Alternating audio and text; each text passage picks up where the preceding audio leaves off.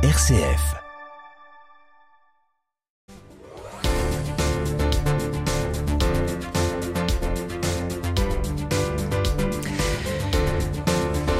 L'étude PISA, référence mondiale en matière d'éducation, est publiée tous les trois ans. Elle sonde depuis l'an 2000 les performances des systèmes éducatifs à travers les compétences en sciences, maths et compréhension de l'écrit des élèves de 15 ans. Bonsoir Marianne Moulin. Bonsoir. Merci d'être dans ce studio, maîtresse de conférences en didactique des mathématiques à l'université de Lille. Vous faites partie également de celles et ceux qui forment les futurs enseignants. On va y revenir, euh, mais euh, les maths, les maths, c'est la matière qui a cette année été plus amplement développée dans l'enquête sur plus de 80 pays. Euh, la moyenne des pays de l'OCDE a baissé de 15 points par rapport à 2018. En compréhension de l'écrit, la baisse est de 10 points dans la moyenne. Les résultats en sciences sont stables. Voilà ce que disent les, les spécialistes. Est-ce qu'on est désormais complètement nul en maths en France? Non. On n'est pas du tout nul en maths. Alors comment comprendre euh, ces résultats qui nous disent tout de même que la chute est importante? En fait, ce qui est difficile avec PISA, c'est que la première chose, c'est qu'on ne connaît pas les questions qui sont posées aux élèves et c'est pas des questions forcément scolaires. C'est plutôt des questions qui portent euh, sur des mises en application. Et donc, en fait, nos élèves, en tout cas en France, ne sont absolument pas préparés à ce type de questions-là. Et euh, c'est un, souhait des concepteurs de PISA. En fait, ils ne divulguent pas leurs questions. Donc, en fait, on ne sait pas sur quoi les élèves sont interrogés. Mais ceux, celles et ceux qui nous écoutent et qui diraient euh, euh, oui, en fait, comme les résultats sont mauvais, on critique la méthode. Non, tout de même, c'est parce que euh, la méthode ne correspond pas forcément à nos élèves, c'est ce que vous dites C'est ça, la méthode, elle ne correspond pas à nos élèves, elle ne correspond pas à beaucoup d'élèves de beaucoup de pays. Hmm.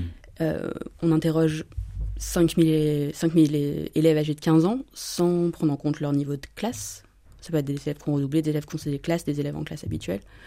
Euh, et en fait, ce qui est difficile, c'est est-ce que en fait on a baissé de niveau ou est-ce que on, s'éloigne des attentes euh, des concepteurs de PISA?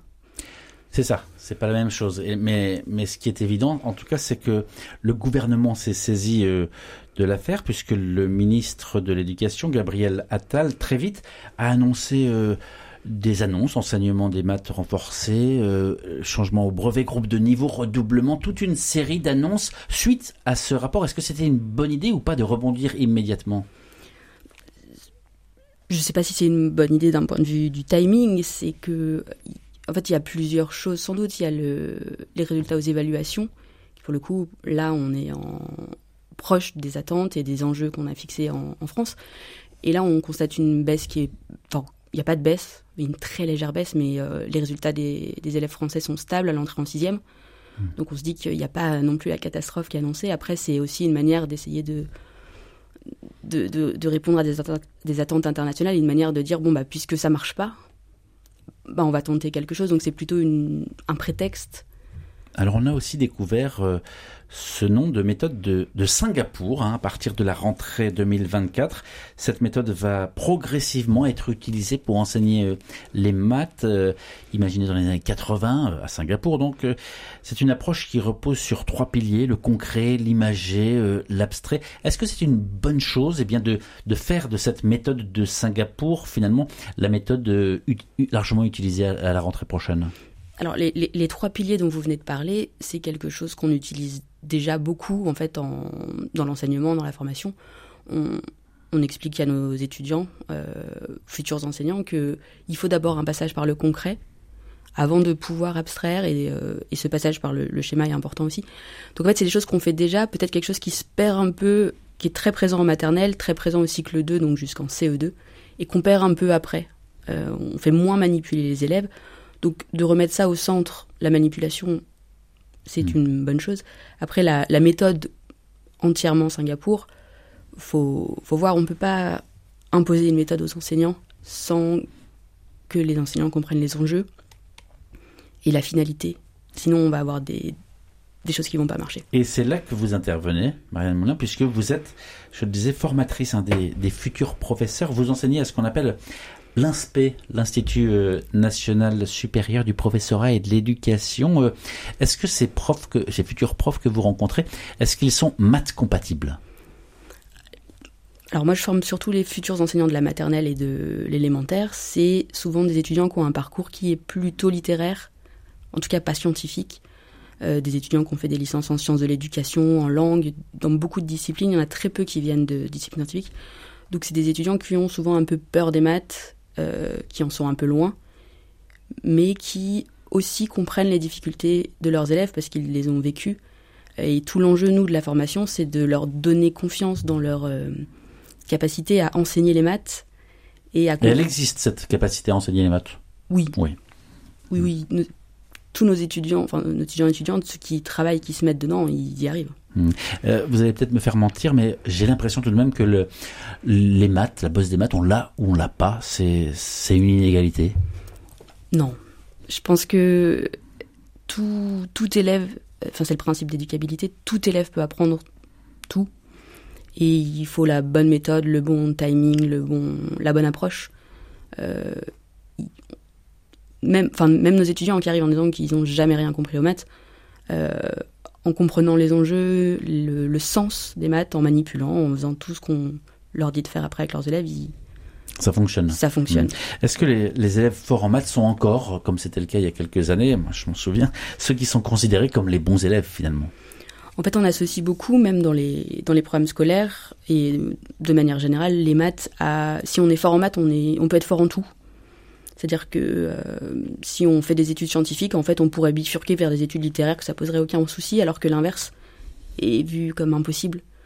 Comme si euh, être compétent en maths on dit que c'est être fort en raisonnement, être fort en logique, être fort en argumentation. Mais est-ce que c'est vrai? Sans doute que quelqu'un qui est capable de produire un raisonnement mathématique est capable de produire un raisonnement, mais dans d'autres disciplines, mais il faut aussi les connaissances du domaine dans lequel on veut intervenir. Hmm. Les maths font partie des savoirs fondamentaux hein, dès le primaire avec la lecture, l'écriture, le respect d'autrui. Hein, d'après le site du ministère de l'Éducation, les mathématiques permettent à l'enfant de développer son raisonnement logique, sa rigueur et ses capacités d'abstraction, euh, nombre, calcul, grandeur, géométrie, euh, mesure. De quoi est-ce qu'on parle en fait quand on parle de maths? Et là, euh, là, on parle du primaire. En fait, c'est ce que c'est ce que j'étais en train d'essayer de, dire, c'est qu'en fait, il y a les deux. Il y a à la fois les objets mathématiques qu'on essaye d'apprendre et de comprendre et d'utiliser dans différentes situations, et à la fois la capacité, à, quand on a réussi euh, à résoudre quelque chose, à l'expliquer, à le transmettre, à le transférer à un autre moment. Et c'est ça aussi qui est, qui est en jeu. C'est pas juste euh, trouver, résoudre un problème, trouver l'opération et le faire c'est aussi comprendre pourquoi ça a marché et le retransférer. Mais si je vous écoute bien, vous êtes en train de nous dire que la maîtrise des mathématiques permet par exemple de développer sa capacité de réflexion, mais on a souvent tendance à penser que c'est l'inverse, c'est-à-dire que avoir une capacité de réflexion permet de résoudre des problèmes mathématiques.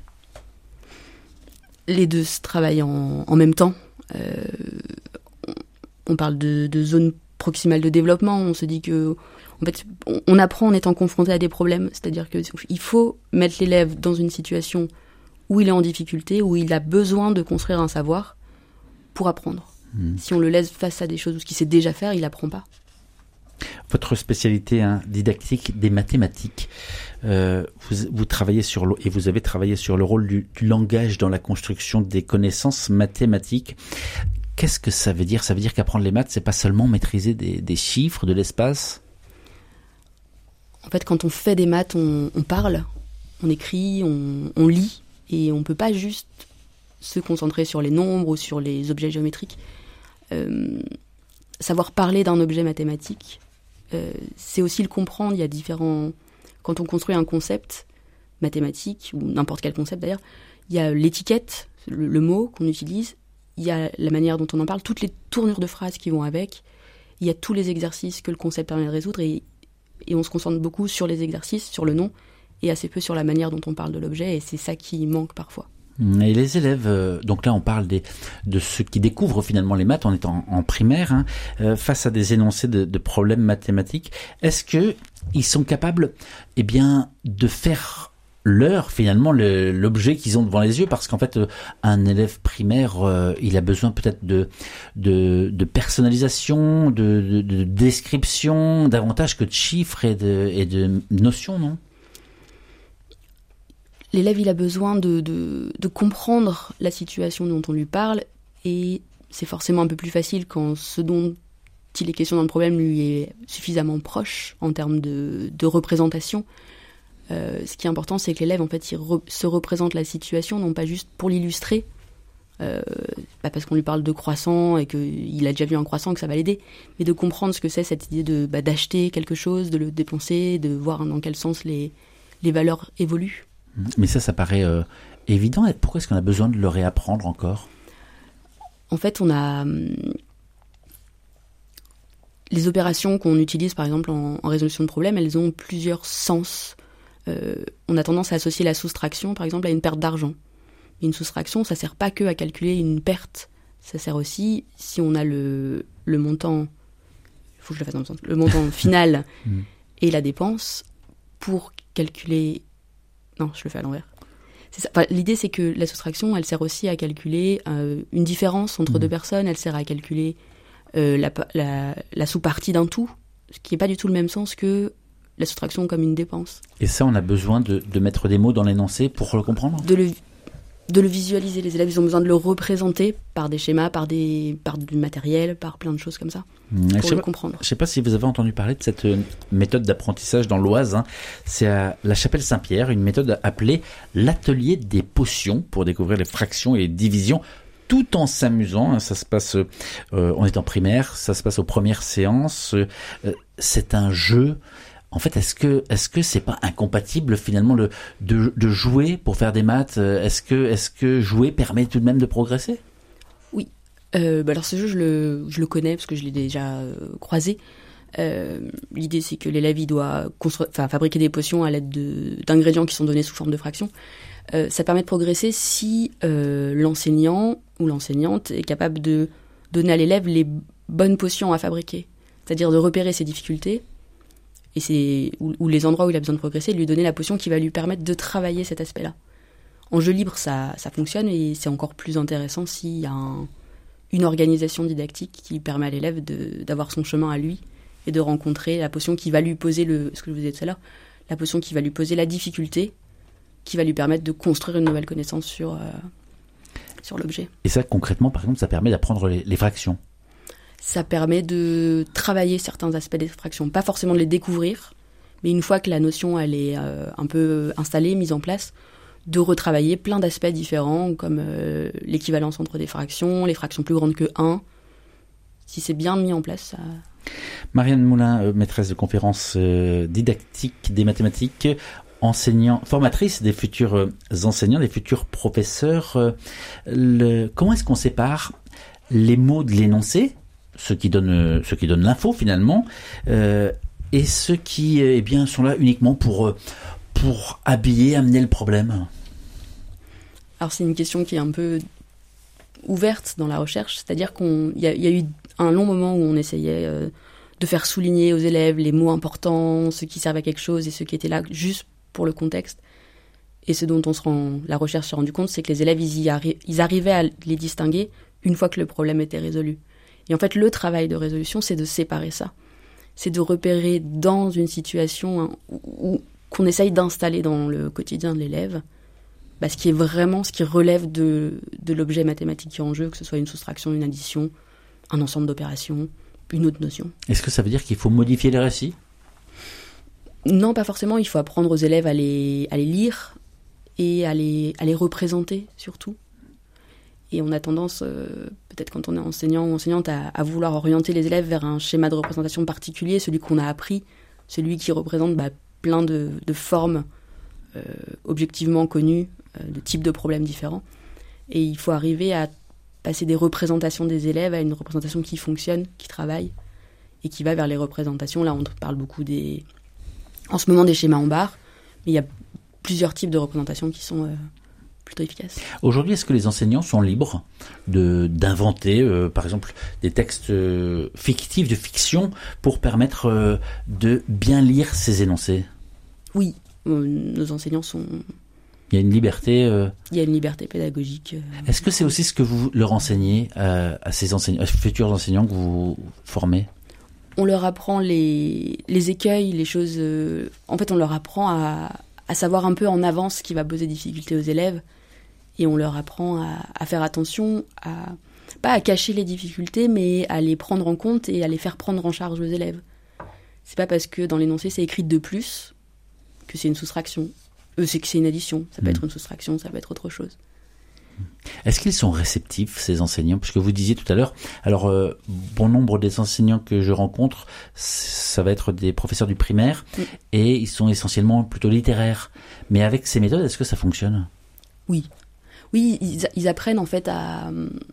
C'est tout l'enjeu de leur formation en, en didactique euh, des maths, c'est d'apprendre à comment leurs élèves fonctionnent, les difficultés qu'ils vont rencontrer et comment y répondre, comment les repérer, les classifier, comment y répondre et essayer de faire au mieux pour différencier entre les différentes difficultés. Alors la, la didactique des mathématiques, hein, puisque c'est c'est votre spécialité. euh, euh, ce qui différencie euh, didactique et pédagogie, euh, c'est que la didactique, la didactique, elle implique une reformulation du savoir savant en vue d'une transmission en fonction du niveau des élèves, alors que le pédagogique, eh bien c'est la, finalement la méthode, les méthodes que l'enseignant va, va mettre en œuvre. Vous, comment est-ce que vous cibleriez et identifieriez votre matière, la didactique des mathématiques? En fait, si on essaie de distinguer didactique et pédagogie, la pédagogie c'est quelque chose de très général sur la manière d'enseigner un peu tout ce qu'on veut. Et la différence c'est que la didactique, elle va permettre d'analyser des situations, enfin de construire des situations d'enseignement orientées vers un savoir en particulier, celui des maths, et d'essayer de, de distinguer et de se dire que chaque aspect d'une notion mathématique, il faut l'enseigner d'une façon spécifique, à un certain moment, d'une certaine manière et elle prend en compte le savoir qui est en jeu. On va pas enseigner de la même façon les fractions, les nombres entiers, la géométrie. Alors que la pédagogie, ça va plutôt vous dire il faut faire du travail de groupe, il faut mettre les élèves face à des problèmes, il faut. On est plus sur quelque chose de général qui est indépendant du savoir en jeu. Est-ce que vous arrivez à, à lever le nez du guidon des maths euh, Vous en parlez comme une comme une passion finalement? Est-ce que est-ce que vous avez les, les moyens de lever le nez? Et par exemple, le- les mathématiques caricaturent le monde autant qu'elles le dévoilent. Ces mots de Villani, ils vous disent quoi? Que les mathématiciens n'arrivent pas à lever le nez, peut-être? euh, on... je pense que ça, c'est plutôt quelque chose de. Une manière d'être personnelle, c'est que quand on, on veut décrocher, on décroche. Après, c'est sûr que. euh, on a tendance à avoir des maths un peu partout et, et de l'enseignement des maths et des compétences mathématiques un peu partout, même quand on regarde. euh, Hmm. Et ce que je retiens aussi de votre de votre passage, Marianne Moulin, c'est que finalement euh, le niveau de maths des élèves n'est pas aussi déprimant que ça? Non. Non. Et il y a encore plein d'espoir. Merci Marianne Moulin, maîtresse de conférence en didactique des mathématiques, d'être passée dans ce studio. Merci.